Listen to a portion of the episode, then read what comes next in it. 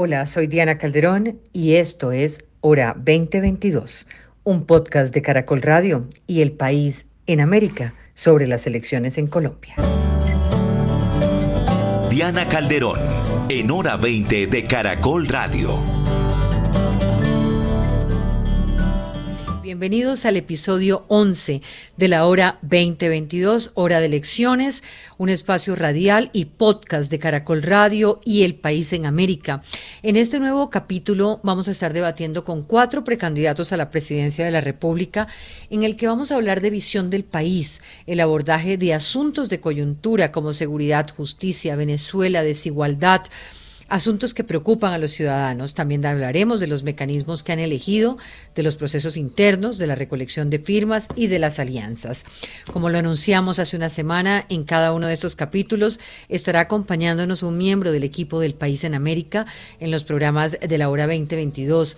Y hoy está con nosotros eh, mi colega Inés Anteulalia, jefe de la oficina del País para Colombia, Venezuela y la región andina. Inés, gracias por estar con nosotros y muy buenas noches.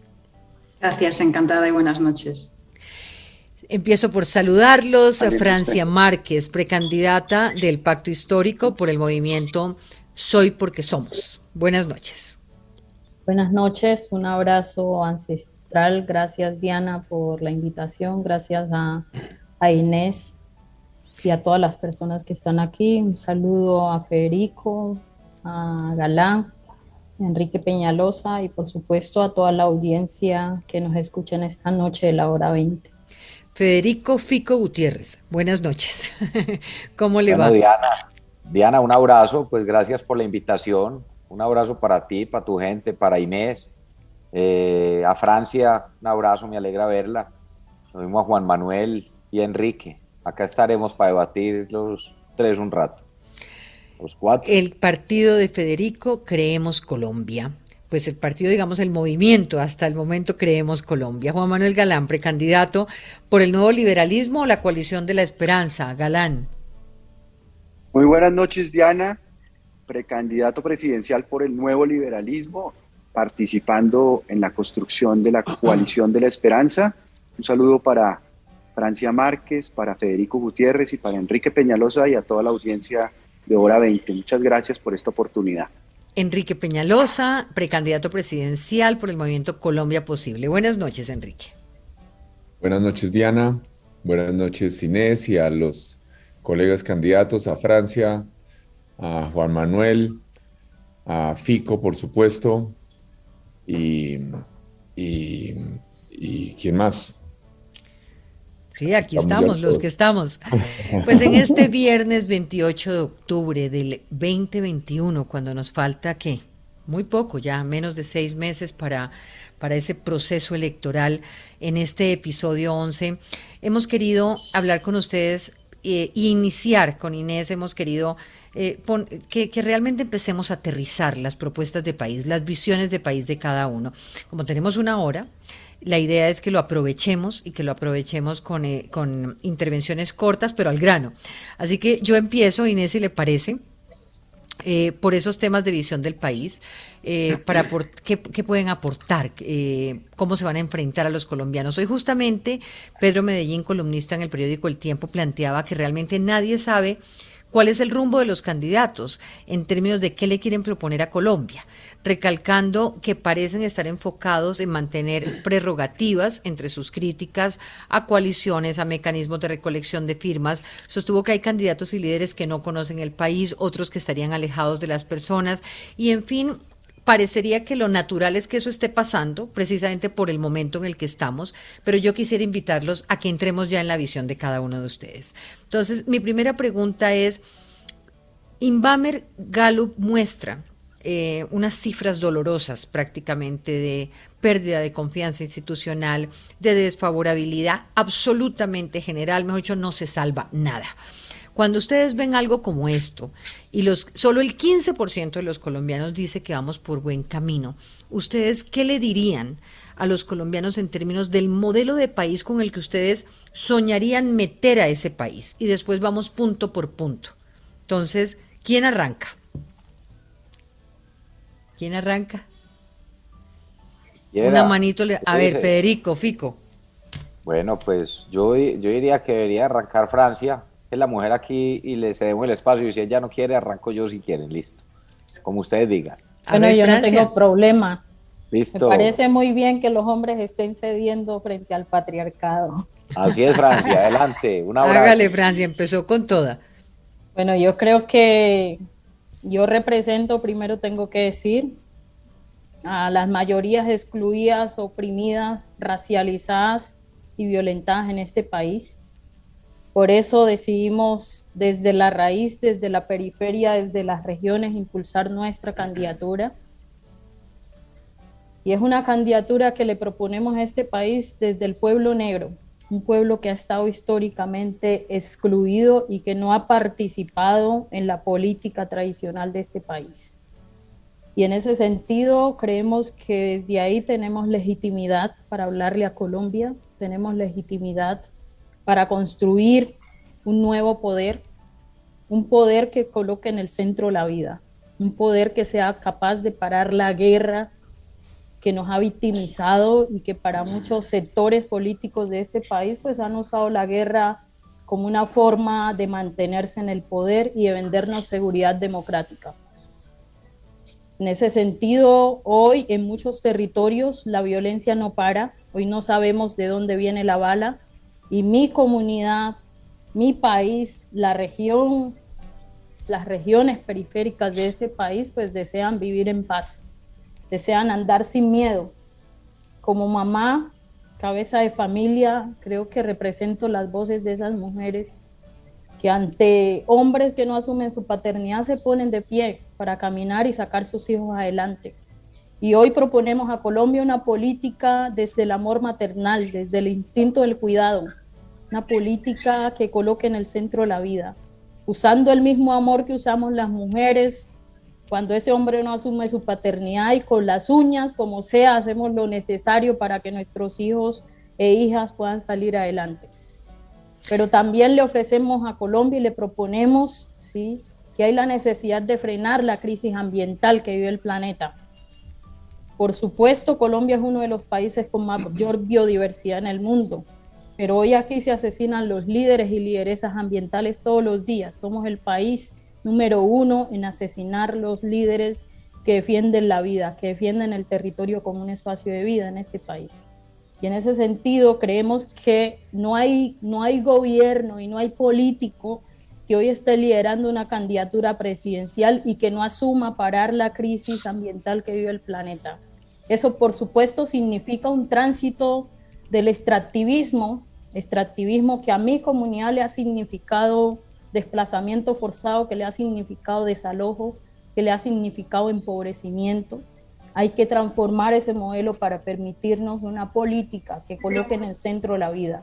Y eso implica una economía para la vida. Nosotros estamos proponiendo como alternativa, como alternativa a ese extractivismo, un sistema agroecológico que permita colocar la soberanía y la autonomía alimentaria en el centro. En este país hay niños indígenas, niños negros, niños campesinos, de sectores populares muriéndose de hambre.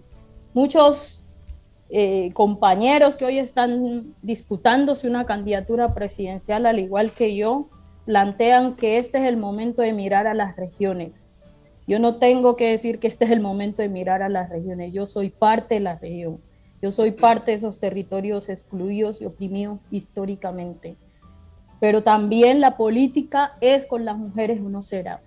Y este es el momento en que el, ese 52% que somos en este país seamos capaces de una política que dignifique la vida y eso implica una política antipatriarcal que permita que las mujeres no sigan siendo asesinadas en este país, que permita que a las niñas de nuestros territorios, de muchas comunidades, no sigan siendo violentadas y que simplemente desde la élite se justifique la violencia hacia esas niñas y niños. Necesitamos, por supuesto, desde las regiones que hemos padecido la política antidrogas y la política del narcotráfico, esa política de muerte, necesitamos pasar esa página y eso implica la legalización de las drogas.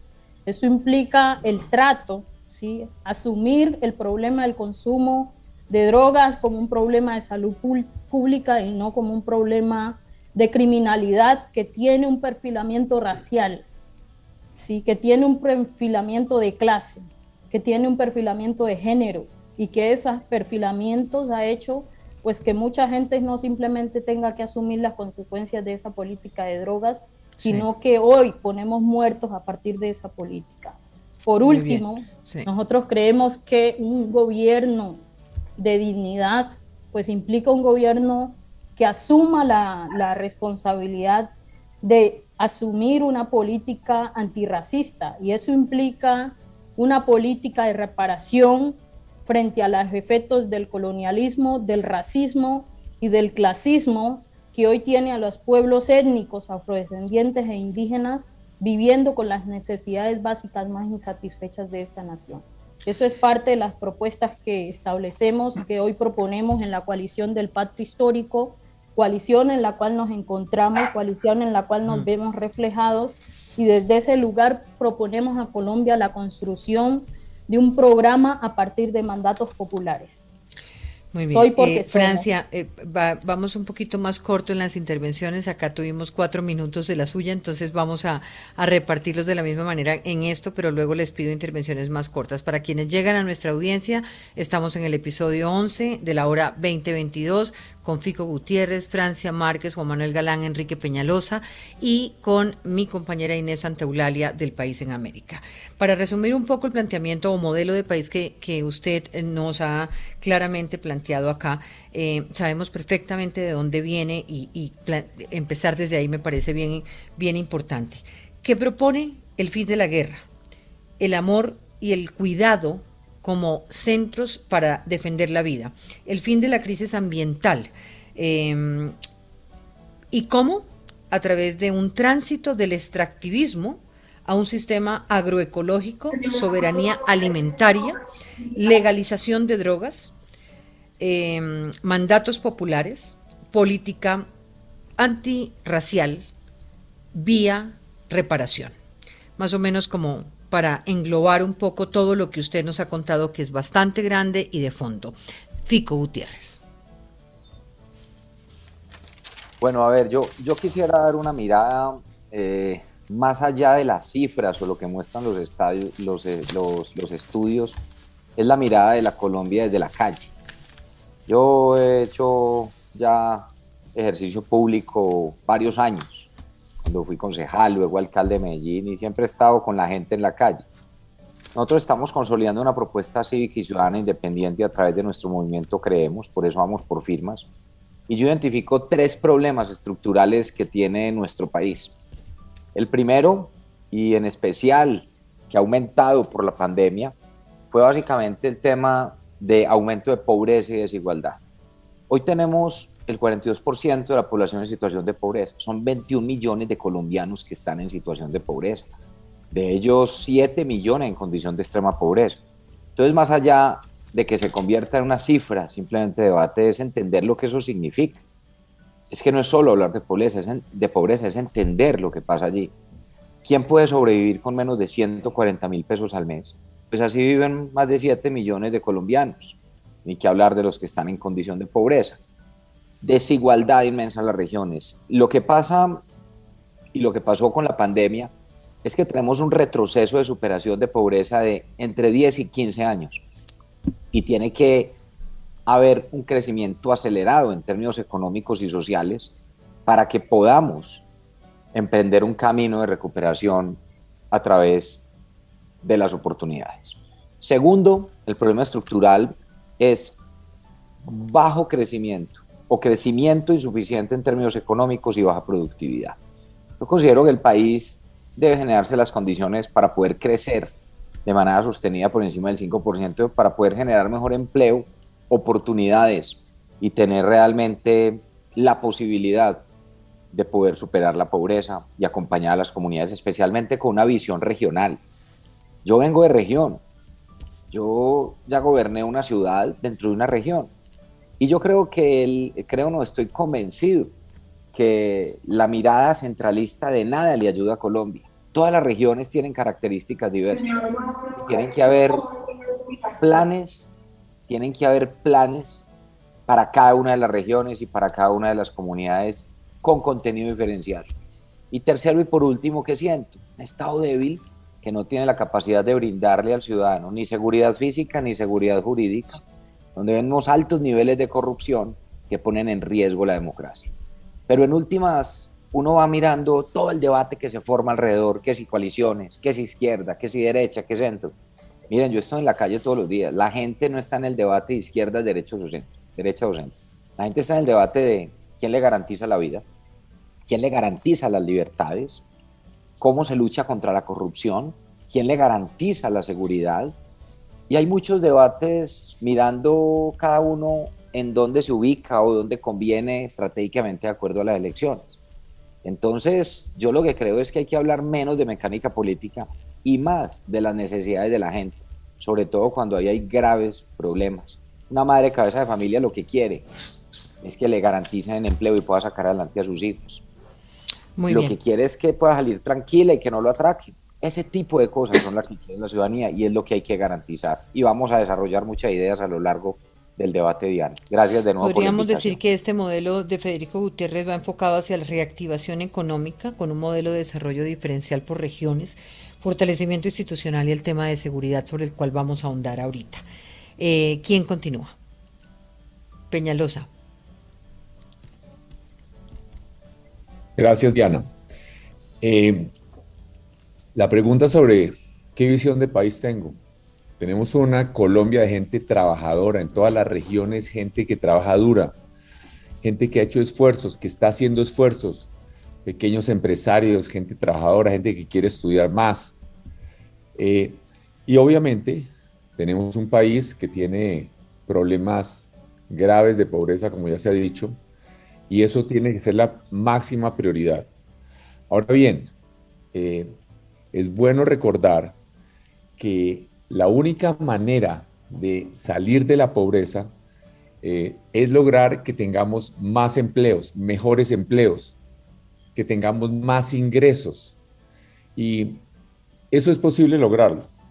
Ahora bien, el gobierno puede hacer ciertos gastos, puede dar apoyos, como lo ha venido haciendo, como lo hace, pero el gobierno solamente puede gastar lo que reciban impuestos, no más. Ahí no hay magia. ¿Y quién paga los impuestos? O las empresas o las personas que trabajan en las empresas. Entonces es fundamental lograr que haya más inversión, más inversión en pequeñas, medianas o grandes empresas. Ese es el tema crítico. Ahora bien, eh, no obstante, como señalaba Diana al comienzo, hay una sensación de negativismo, de que vamos, que todo es malo, pero es importante recordar algo.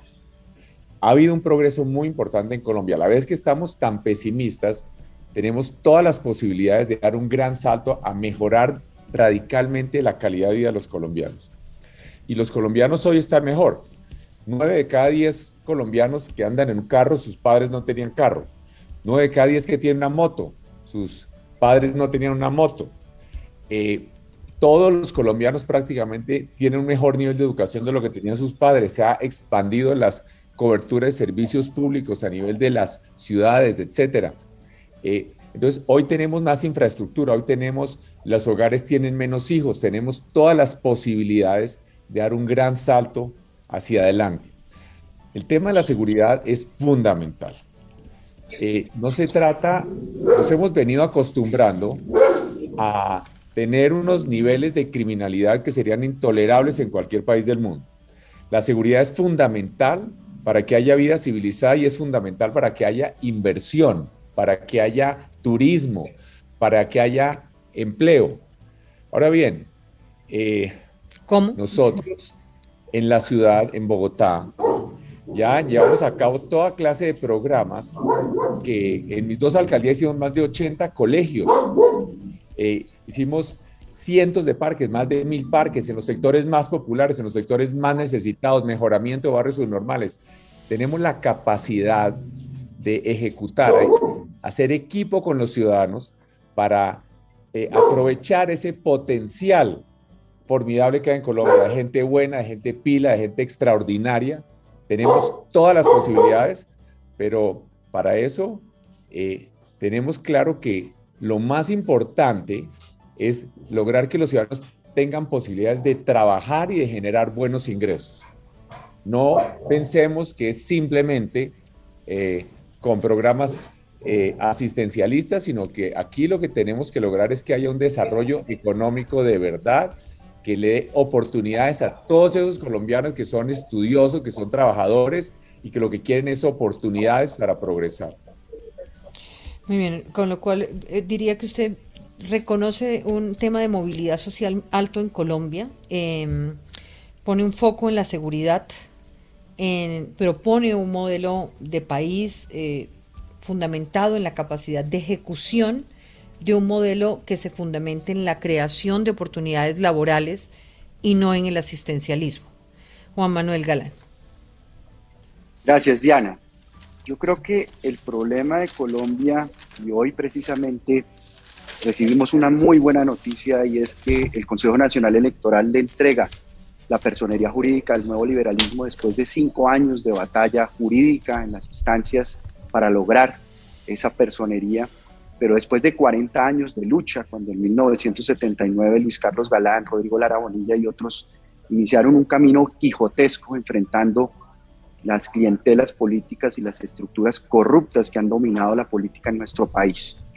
Pero el problema de Colombia eh, tiene que ver con tres modelos fundamentales que debemos reformar a profundidad. El primer modelo es el político, el segundo el económico y el tercero el modelo de seguridad. El modelo político tiene que ver con un modelo político clientelista que perpetúa un estado de privilegio en donde hay unas castas enquistadas en la administración pública, en las entidades del Estado a nivel local, regional y nacional, que saquean la contratación, que aprovechan las la burocracia, que hacen negocios desde la política para comprar votos cada cuatro años en las elecciones y falsear o tergiversar, hacer fraude electoral vulnerando la voluntad popular. No tenemos una democracia legítima en Colombia en términos de cómo está organizado el sistema político. Y tenemos que cambiar esa cultura clientelista del intercambio de favores desde la política, del intercambio de prebendas, de privilegios, en donde no prime la palanca como prima en nuestra sociedad, sino prime el trabajo y el mérito de los ciudadanos. En el modelo económico tenemos que implantar una democracia económica. La democracia no solamente se debe plantear en términos políticos, sino en términos económicos.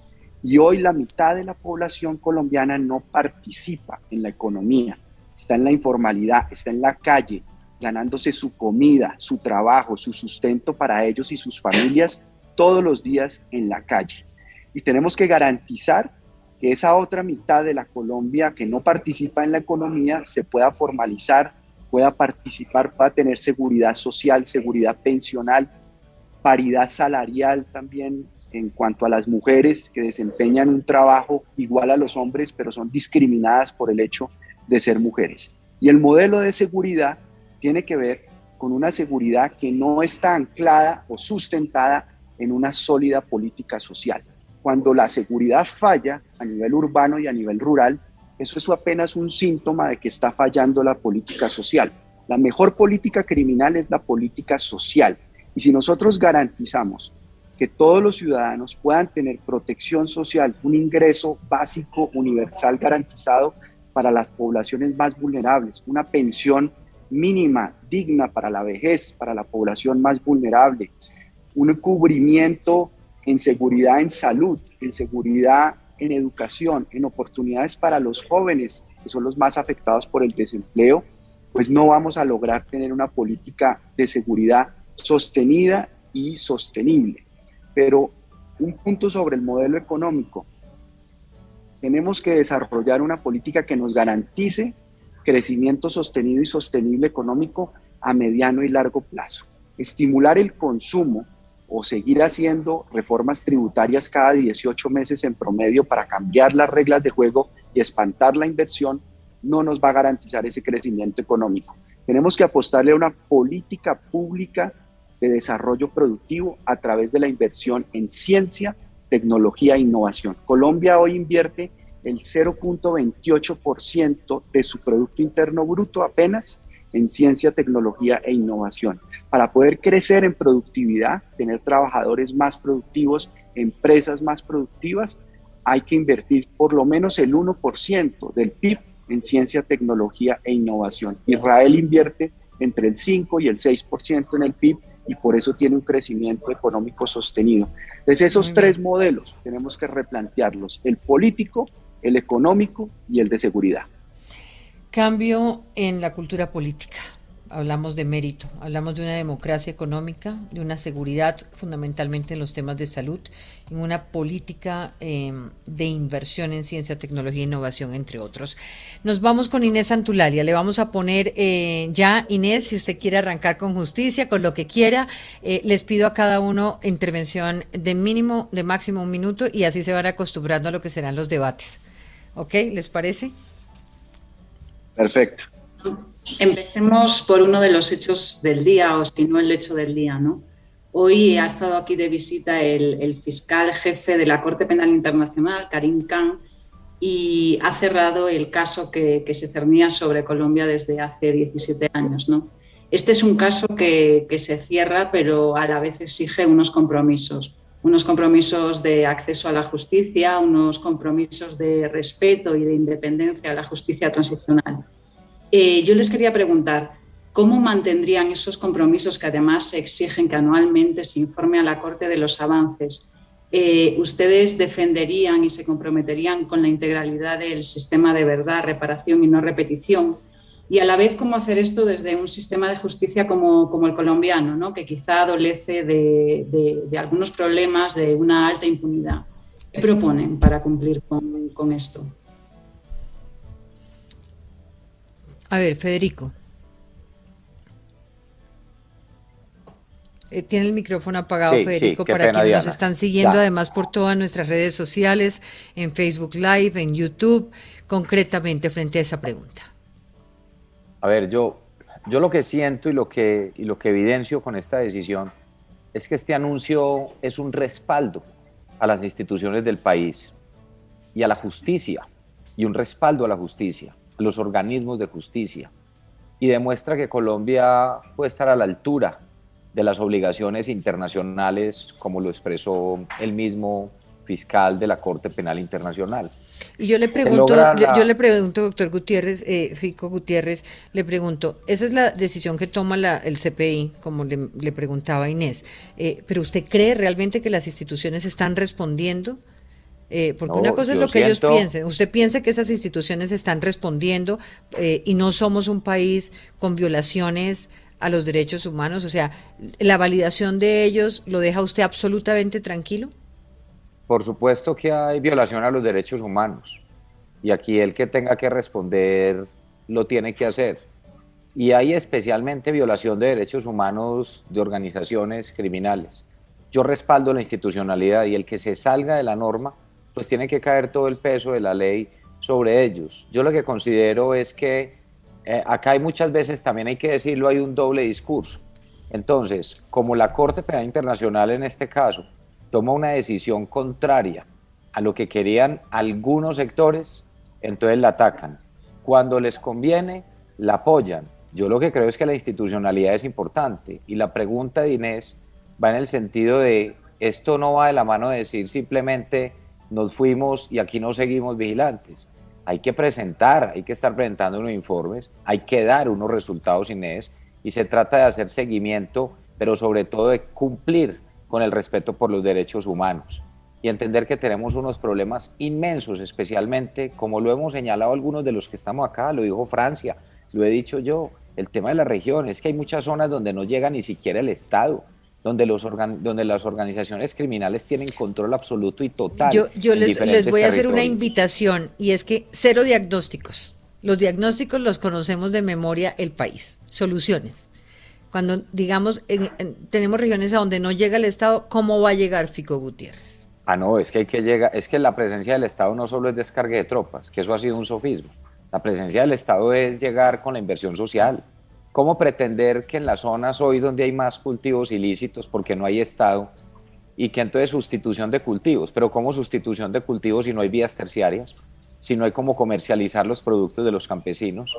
Yo creo que la ¿Cómo las construimos? es que eh, ese es como el punto a los que lo quiero invitar. O sea, eh, mira, te voy a poner un ejemplo. Te voy a poner un ejemplo hoy. 22 billones, 22 billones de pesos guardados sin ejecutar de regalías en las regiones por falta de capacidad territorial.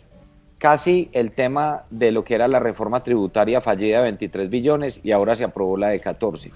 Ahí hay unos recursos para dinamizar la economía, además en las regiones, que tiene que tener enfoque regional, pero por la falta de capacidad de las instituciones y de los temas territoriales y regionales, la plata está ahí y está guardada. No llegan a consolidarse los proyectos a fase 2 y a fase 3. Ese es, un punto fundamental. ¿Cuál es mi propuesta? Llegar a las regiones, que el centralismo hace mucho daño. Hay que darle capacidades a las instituciones regionales, acompañamiento y sacar los proyectos adelante. Ahí hay una propuesta puntual de cómo llegar de manera social a las regiones, dinamizar la economía, generar empleo y eliminar ese círculo vicioso que tenemos en tantas regiones. Francia Márquez, ¿qué opina del, cierre del caso ¿no? sobre Colombia y cómo cree que Colombia puede responder a este compromiso que, que ha firmado? Bueno, yo creo que nosotros valoramos el trabajo enorme que ha venido haciendo la Jurisdicción Especial para la Paz y también las Cortes eh, en términos de impartir justicia. Sin embargo, yo sentí un dolor esta mañana como víctima del conflicto armado y como víctima de desplazamiento forzado cuando escuché que se reconocía que aquí ya no habían violaciones a los derechos humanos. Eso no es cierto. Aquí se asesinan líderes y lideresas todos los días.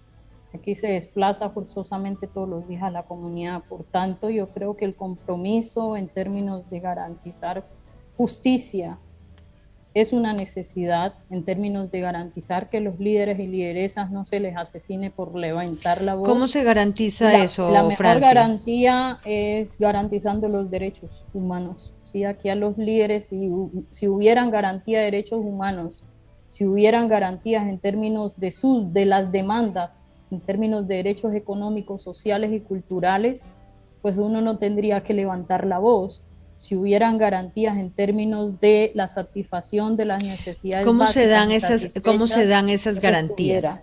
en un, gobierno, suyo cómo se dan esas que garantías. Pone en el centro la vida no es un gobierno que llega a las regiones, es un gobierno que construye con la región, es un gobierno que dialoga con la región, es un gobierno que desarrolla un plan de gobierno a partir de las demandas de la región por eso nosotros estamos proponiendo que el plan de gobierno del pacto histórico, desde Soy porque somos, por lo menos venimos proponiendo que no sea un gobierno que se piense para llevar a las regiones, sino que se construya con las regiones. Nosotros estamos proponiendo construcción de mandatos populares para eso. ¿sí? En muchos territorios necesitamos agua potable, necesitamos saneamiento básico, necesitamos acceso a educación, conectividad, pero esto implica también un compromiso de la institucionalidad en términos de erradicar la corrupción, que sabemos que desde el centralismo no permite que los niños tengan educación, que tengan agua potable, que tengan mm. condiciones de dignidad. Quedémonos, concentrémonos en, el, punto de la pregunta que les hacía Inés, porque nos estamos nuevamente yendo a los diagnósticos eh, de país. Claro, pero estoy diciendo, para mí, la construcción de los programas que van a cerrar las brechas de inequidades por las cuales se violentan los derechos humanos aquí implica una construcción colectiva. Implica no que vamos a, mirar a las regiones, sino que vamos a construir con las regiones. Implica una justicia tributaria en términos de distribución de los recursos económicos. ¿sí? Creo que hay la necesidad de donde no hay condiciones básicas, donde el Estado nunca ha llegado, hoy el Estado ponga las garantías económicas para que esos territorios puedan mejorar sus condiciones de vida.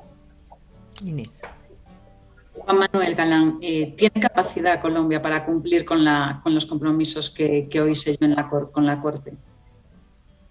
Bueno, el Estado colombiano tiene que tener una postura contundente de acatamiento y de respeto a las decisiones de la Corte Penal Internacional y a las instancias internacionales y compromisos que ha suscrito con la comunidad internacional. Esa decisión del fiscal penal internacional lo que indica es un respaldo y una confianza a que el sistema de justicia transicional establecido en, la, en el acuerdo de paz está funcionando. Recordemos que la Corte Penal Internacional actúa bajo un principio de subsidiariedad, es decir, cuando un Estado es incapaz o no tiene voluntad de juzgar violaciones a los derechos humanos crímenes de guerra, pues interviene para eh, hacer justicia. En este caso, yo lo que veo es un espaldarazo de la justicia penal internacional a la justicia especial para la paz, como lo dijo Juanita Gobertus, pero eso no indica que el gobierno colombiano pueda reivindicar esto como un triunfo, porque hemos visto en el caso de Ginette Bedoya cómo se ha hecho el de la vista gorda y cómo ha intentado desconocer fallos de instancias internacionales para no cumplir y honrar esas condenas contra el Estado colombiano cuando se ha visto condenado por violaciones a los derechos humanos. Entonces, la postura de Colombia como Estado debe ser honrar los compromisos internacionales, acatarlos, pero responder por las violaciones a los derechos humanos, por los crímenes de Estado que se han reconocido y no tener posiciones ambiguas ni clamar triunfos por estas declaraciones y este cierre que ha anunciado el fiscal penal internacional. Eso lo que quiere decir es que la justicia transicional está funcionando en Colombia y está dando resultados y la comunidad internacional está ratificando ese respaldo a la justicia especial para la paz. Gracias. Enrique Peñalosa, eh, bueno, hablaba, de, Galán de que funcionaba eh, este sistema de justicia transicional y funciona el resto del sistema judicial colombiano. Bueno, pero lo que creo que sí vale la pena subrayar de nuevo, si aquí nosotros hubiéramos tenido que la Corte Penal Internacional hubiera dicho que no, que había que mantener la vigilancia porque la justicia colombiana no servía, entonces el mundo estaría diciendo, sí ve, esto es una porquería, esto no sirve, pero como la Corte Penal Internacional lo que dijo fue lo contrario, que las instituciones colombianas sí funcionan, que la justicia especial para la paz sí funciona, si la JEP, que la JEP funciona, entonces decimos que es que no, no, no entienden realmente lo que pasa en Colombia, no. Y yo sí creo que es un triunfo de Colombia, de los colombianos y del gobierno, porque el gobierno le ha dado los recursos a la JEP, le ha dado el apoyo a la JEP, además de eso se está cumpliendo el acuerdo de paz, el acuerdo de paz es muy importante. Aquí hay un acuerdo que nosotros tenemos los municipios PEDET, que es prácticamente medio país en términos de área, que son los municipios más pobres, a los cuales se está canalizando más de 10, como casi 14 billones de pesos. Entonces hay que seguir insistiendo en cumplir todo, todo eso. Hay que de una manera muy insuficiente todavía, ¿no? No, por supuesto que es insuficiente, pero es que es un proceso que está programado para que se lleve a cabo en mucho más tiempo. Y eso es lo que hay que hacer, hay que fortalecer toda esa inversión en las zonas marginales de Colombia. Y eso implica eh, cumplir con lo que se hizo en el acuerdo de paz, eso implica hacer la infraestructura, por ejemplo, de vías de penetración. Por ejemplo, concretamente, aquí tenemos ni siquiera sabemos cuántas vías terciarias eh, tenemos, pero puede haber 250 mil kilómetros. Entonces, para por lo menos hacer el mantenimiento mínimo, eso hay que lograr que se canalicen unos 2 billones de pesos al año a la inversión en estas vías. Y en general, eh, es indispensable que para que la justicia funcione, eh, más que grandes reformas, lo que es buena gerencia. Por ejemplo, hay demasiados nombramientos en provisionalidad. Nosotros que tener una, lograr que le exijamos al sistema de justicia una mayor eficiencia, que produzca mejores resultados, que tengamos más jueces de carrera, más fiscales de carrera y menos jueces nombrados en provisionalidad, eh, posiblemente con injerencias políticas con mucha frecuencia. Entonces, todo eso va a permitir que tengamos una justicia que sea más eficiente y que produzca los resultados que quieren todos los colombianos. Tengo que hacer una pausa, ya vuelvo con ustedes.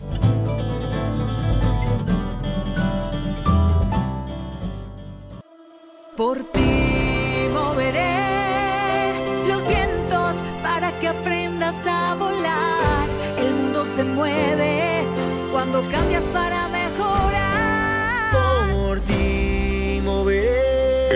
conmueve cuando entregamos vidas, sueños, amores, ilusiones y esperanzas. En Servientrega evolucionamos para hacer entregas en otras dimensiones. Servientrega, mundo de soluciones. Hora 20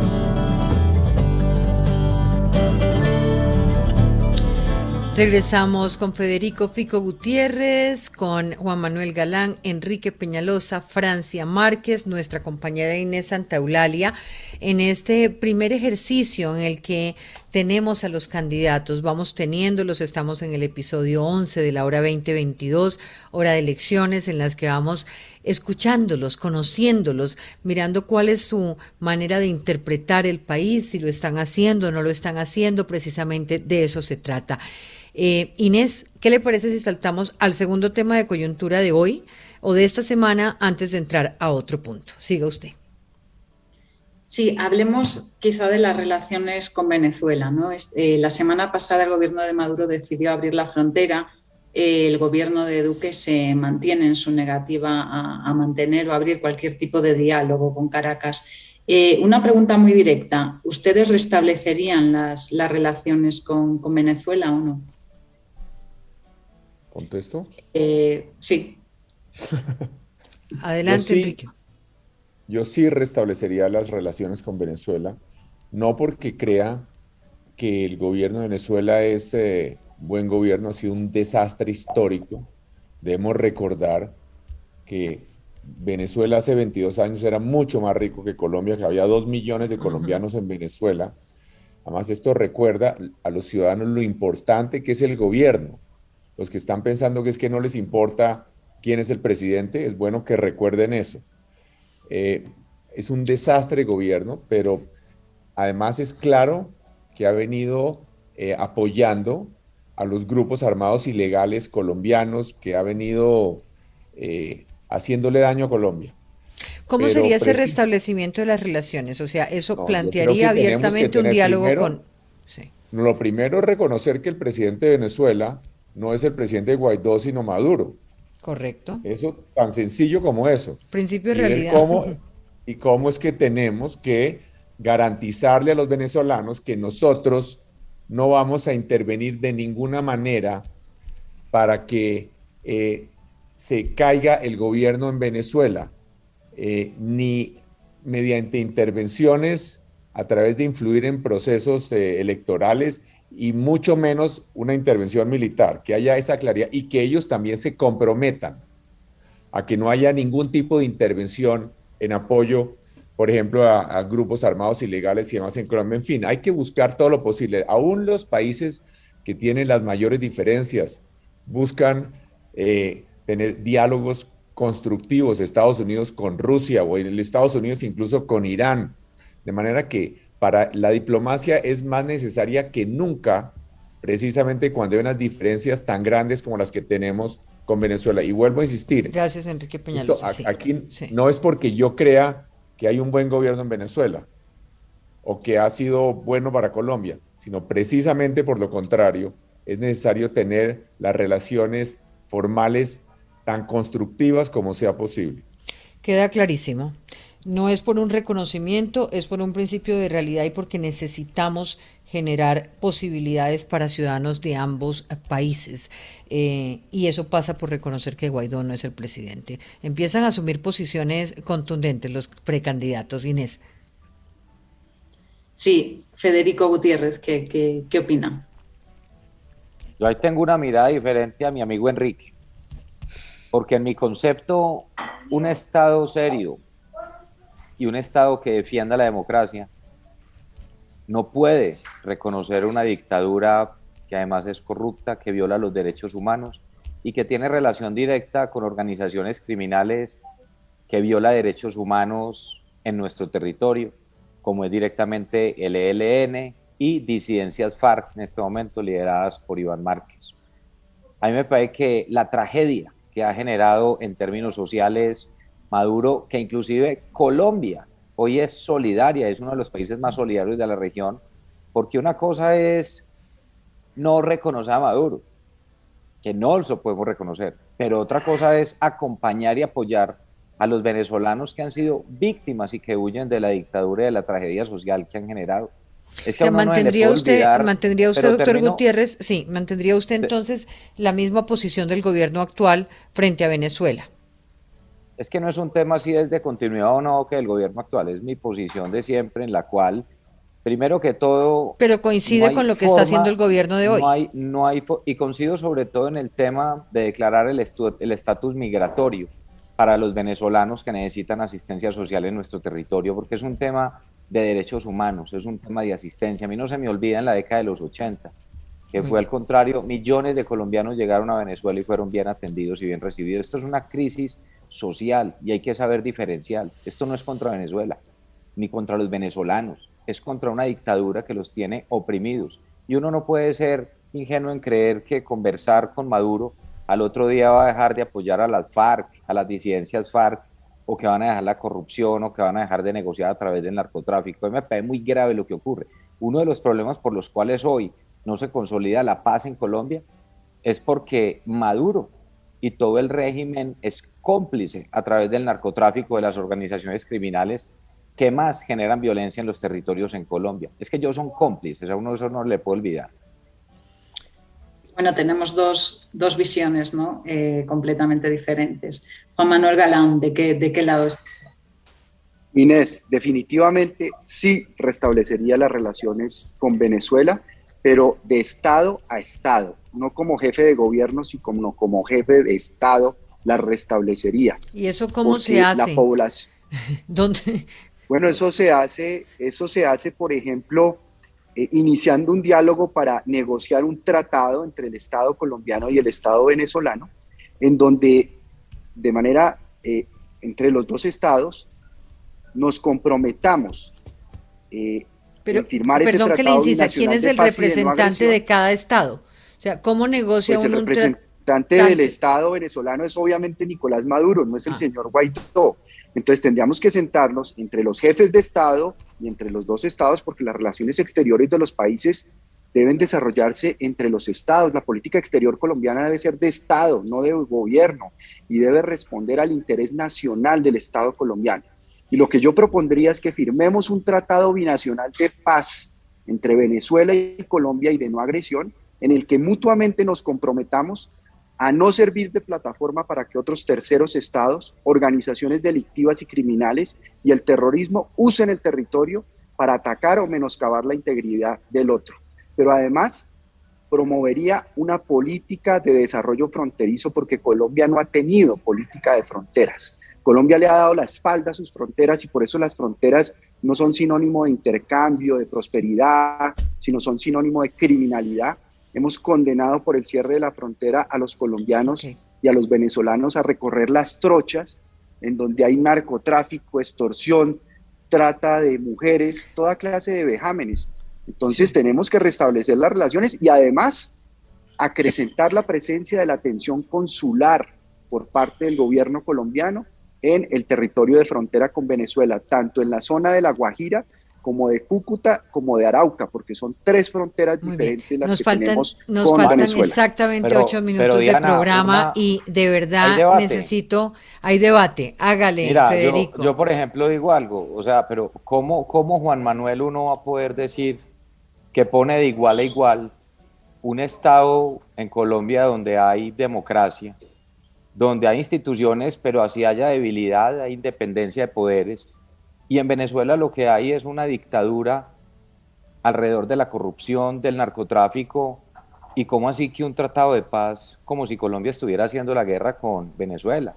No, es que Maduro es el que le ha hecho la guerra a Colombia, Maduro es el que financia, Maduro es el que apoya a estas organizaciones que lo que hacen es asesinar a los colombianos. Yo creo que uno no puede poner esto en igualdad de condiciones. Yo por lo menos no estoy de acuerdo con esa mirada. Entonces uno tampoco puede ser tan ingenuo en creer que Maduro al otro día va y les firma una carta al que sea y que vamos a creer entonces que expulsa las disidencias de las FARC, que no sigue protegiendo a Márquez, que no sigue protegiendo a los otros y va a seguir haciendo daño. ¿Y relación con quién? De Estado a Estado, pero ¿con quién? Con la vicepresidenta de Maduro que también está relacionada con narcotráfico, con el fiscal de Venezuela que está en lo mismo, con Diosdado Cabello. No, es que no hay con quién. Es que si, si hay una transición democrática, si hay una transición democrática, sea cual sea el resultado en términos de democracia, se pueden restablecer las relaciones. De lo contrario, no hay cómo restablecer unas relaciones con Maduro. No porque no se quiera, sino porque no se puede. A, a, las dictaduras no se les puede validar y mucho menos a la que tenemos al lado que nos ha hecho tanto daño. Ojalá se pueda dar una transición democrática. Diana, una réplica a esa postura. ¿De qué lado está? Una réplica, una réplica a esa postura. Mire, ese es el error precisamente en el que estamos mí, encausados. No me dan la palabra. Ya, y es la, ya la ideologización de nuestras relaciones exteriores. Nosotros debemos desideologizar las relaciones exteriores y que sean de Estado y pensar en el interés nacional, que es proteger a la población a nosotros no nos corresponde definir el futuro de Venezuela. Nos corresponde sí apoyar a los venezolanos en las instancias diplomáticas y multilaterales para que haya una transición democrática en Venezuela, para que haya garantías en unas elecciones libres, justas y competitivas. Pero en lo que nos corresponde pensar es en esos colombianos y venezolanos que recorren las trochas porque la frontera está cerrada, que se enfrentan a la criminalidad, que se enfrentan a los criminales, a los narcotraficantes, a la extorsión. Nosotros tenemos que volver a un principio de relaciones exteriores de Estado a Estado y no seguir en ese juego de ideologizar o de confrontar a Venezuela pretendiendo definir el futuro que pueda tener Venezuela. El futuro que pueda tener Venezuela lo definen los venezolanos la de manera la soberana. Venezuela a través de la democracia, pero Colombia no puede entrar en ese juego de confrontación ideológica estéril que no nos permite defender a nuestros conciudadanos y al interés nacional del pueblo colombiano. la democracia. Nosotros no nos corresponde. Le damos la oportunidad a, Francia Márquez y ya vuelvo con ustedes, Inés. Francia. Bueno, yo estoy en contra también del argumento de Federico. Creo que ese argumento ya no se los cree nadie porque cuando uno habla de corrupción en otro país, pero no mira a su propio país y sus aliados, pues está mintiéndole al país. Y acabamos de tener una ministra de las TIC que cogió un sinnúmero de recursos para una comunidad específica en este país y eso no es responsabilidad de Venezuela ni tampoco responsabilidad de grupos armados, es de una élite corrupta y mezquina que nos ha gobernado ¿sí? Y esa no es una responsabilidad de otro gobierno, eso es nuestra responsabilidad. La corrupción en este país ha estado direccionada por la élite política de hombres blancos privilegiados que nos han gobernado, que se han llenado los bolsillos a nombre del Estado, que han creído que Colombia es su hacienda, que Colombia es su casa y entonces que tienen que manejarla bajo sus propios intereses. Yo creo que sí hay que resolver las diferencias con los vecinos, no solo con Colombia, sino con todos los países de Latinoamérica que son los más cercanos. Antes de pensar a, ir a Europa, a Estados Unidos, pues toca restablecer las relaciones con los vecinos y las vecinas. Y uno no daña al vecino y a la vecina. Uno no utiliza al otro para dañar al vecino y a la vecina, y sobre todo cuando son familias específicas que hoy están sufriendo las consecuencias de dirigentes políticos, machos, hombres privilegiados que ponen en riesgo la vida de mucha gente, la vida en comunidades, esas posiciones de mantener bloqueada la frontera, para lo único que continúan sirviendo es para mantener la trata de personas. ¿sí? Y yo creo que ese es un problema serio que hay que resolver porque no es justo que gente empobrecida, que gente que no tiene condiciones de dignidad, tanto de Colombia como de Venezuela, tengan que pagar porque hay unos dirigentes políticos privilegiados que no son los que tienen que sufrir en esas situaciones. Entonces yo también restablecería las relaciones entre dos gobiernos, entre dos estados que merecen establecer las relaciones porque eso está afectando a personas específicas y ya el cuento de, echarle, la, de echarle la culpa a Venezuela sobre las situaciones estructurales que no han permitido a la mayoría de los colombianos vivir en dignidad, ya es un cuento que en estas elecciones nadie se lo va a comer. Se lo comieron en las pasadas con el cuento del castrochavismo, pero ahora la gente no está tragando entero. La gente sabe que esta dirigencia política, que este gobierno es una dictadura, que este gobierno ahora, la juventud que se movilizó pidiendo garantías para la vida, pidiendo educación, pidiendo salud en medio de una pandemia y que le dieron un trato de guerra, de criminales, de vándalos, pues es una gente que es la gente empobrecida, es la juventud de este país que ya no les cree. Entonces ese discurso de, de echarle la culpa al vecino sobre nuestras propias responsabilidades no puede seguir siendo una excusa. Ya, ya resulta que lo que hay en Colombia es una dictadura y en Venezuela lo que hay es una democracia. Ahí es donde hay una gran diferencia de visión de país. Querida Francia, mira, yo creo que por supuesto hay dolor en los territorios, creo no estoy seguro, y eso no se puede nunca negar. Yo creo que aquí sí hay corrupción y eso hay que acabarlo. Claro que hay corrupción y no quiere decir que es que el debate de la corrupción sea culpa de Venezuela, no, es otro cuento estructural de corrupción de gobierno. Pero, no está bien decir entonces, como lo ponen ahora, que la discusión que en democracia es una discusión ideológica, ¿no? Yo creo que independiente de la ideología, así se esté en la izquierda o a la derecha o en el centro, hay que defender la democracia. Pero yo creo que es una discusión sobre valores. Ese es mi concepto. Pero bueno, esa discusión entre los que estamos aquí, ustedes eh, harían todo lo contrario y yo tengo esa otra posición, pero bueno, yo creo que eso se trata, el debate y que la gente sepa cuál es, eh, cuál es la posición de cada uno. Yo lo que creo es que uno no puede igualar lo que pasa en Venezuela con lo que pasa en Colombia, sin negar los problemas que tenemos en el país. Jamás se pueden negar, son gravísimos. Francia. Una, una réplica. Yo, creo, yo creo que no estamos negando valores, ¿sí? Aquí no se trata de negar valores, aquí se trata de reconocer que hay, por esas decisiones políticas de altos dirigentes políticos, gentes, familias, hombres, mujeres, niños, niñas están sufriendo unas situaciones de injusticia que no tienen por qué sufrir, ¿sí? Y que se pueden resolver a través del diálogo y que se pueden resolver estableciendo mecanismos. Por supuesto, en Venezuela hay problemas, ¿sí? estructurales tanto como acá, pero decir que es por corrupción, como usted lo mencionaba, que es la corrupción, que Venezuela son corruptos y todo eso, o sea, preguntemos cuántas personas de este país, cuántas familias han tenido que irse de este país. Hay más de 6 millones. No es verdad, no solo no son corruptos, no solo son corruptos, son violadores de derechos humanos. Igual que aquí, a mí estuvieron a punto de matarme aquí en este país. Igual que aquí, donde matan líderes sociales todos los días. Es que tiene razón. Donde todos los días están desplazando a comunidades. Entonces, el problema no es si un gobierno es bueno o no. El problema es que hay fallas estructurales aquí, como hay fallas estructurales perdón, perdón. en Colombia. y lo que tendríamos, y, lo que, tendríamos que hacer, perdón, y cierro, y lo que tendríamos que hacer es no seguir profundizando el problema, sino buscar soluciones que permitan resolver los problemas tanto en nuestro país como en otros países. Pido la palabra. Yo sí estoy de acuerdo con Federico en que aquí no podemos poner de ninguna manera en el mismo nivel al gobierno colombiano y al gobierno venezolano, a la democracia colombiana con la no democracia en Venezuela. Y eso es reconocido a nivel internacional es además clarísimo que aquí lo que tenemos es venezolanos escapando de la miseria y del mal gobierno y aquí están en todas las ciudades colombianas por todas partes.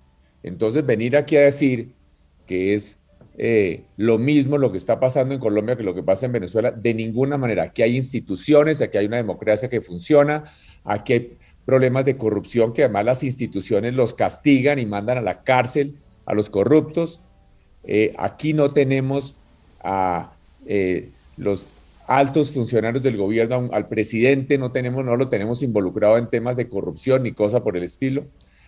Y, pero lo que sí es que las relaciones con Venezuela, yo no las estoy proponiendo porque considere que es que el gobierno en Venezuela es una democracia. Aquí lo que hacemos, lo que hay que hacer, lo que le conviene a los colombianos, lo que le convenga a los colombianos, qué es lo que les sirve a los colombianos, qué es lo que puede permitir que logremos enfrentar con más éxito a los grupos armados ilegales, qué es lo que puede permitir que los ciudadanos de menores recursos que tienen que transitar entre Colombia y Venezuela tengan las mejores garantías de seguridad, qué es lo que puede llegar a permitir incluso que haya negocios que les sirvan a los colombianos, que generen empleo en Colombia. Entonces, eh, mi enfoque no es de ninguna manera, y en eso estoy totalmente de acuerdo con Federico, eh, la propuesta que yo hago no es de ninguna manera. Uno no tiene relaciones diplomáticas simplemente con los gobiernos con los que uno está de acuerdo o que considera legítimos. Esa es una tragedia lo que está pasando en Venezuela, pero es un problema que ellos tienen que resolver, los venezolanos. No somos nosotros los que podemos ni debemos intervenir de ninguna manera para que eh, ese gobierno se caiga. Insisto, ni mediante mecanismos eh, democráticos, entre comillas, y mucho menos mecanismos militares. Se nos acabó el tiempo, nos quedamos sin muchísimas preguntas. Quería hablar con ustedes de la alianza que propone hoy Echeverry, em, la alianza de la coalición de la experiencia y muchos más temas, pero tendremos muchos más problemas para hacerlo. Y gracias, gracias por estar aquí, gracias por dar el debate, por ir contando cuál es su visión de país, cuáles son sus posiciones. Gracias Inés por hacer parte del Hora 2022. Gracias a todos, un abrazo. Muchas gracias. Gracias, Diana. Saludos a la audiencia de Hora 20. Todos. Francia, un abrazo. Gracias. Hora 2022, la hora de las elecciones.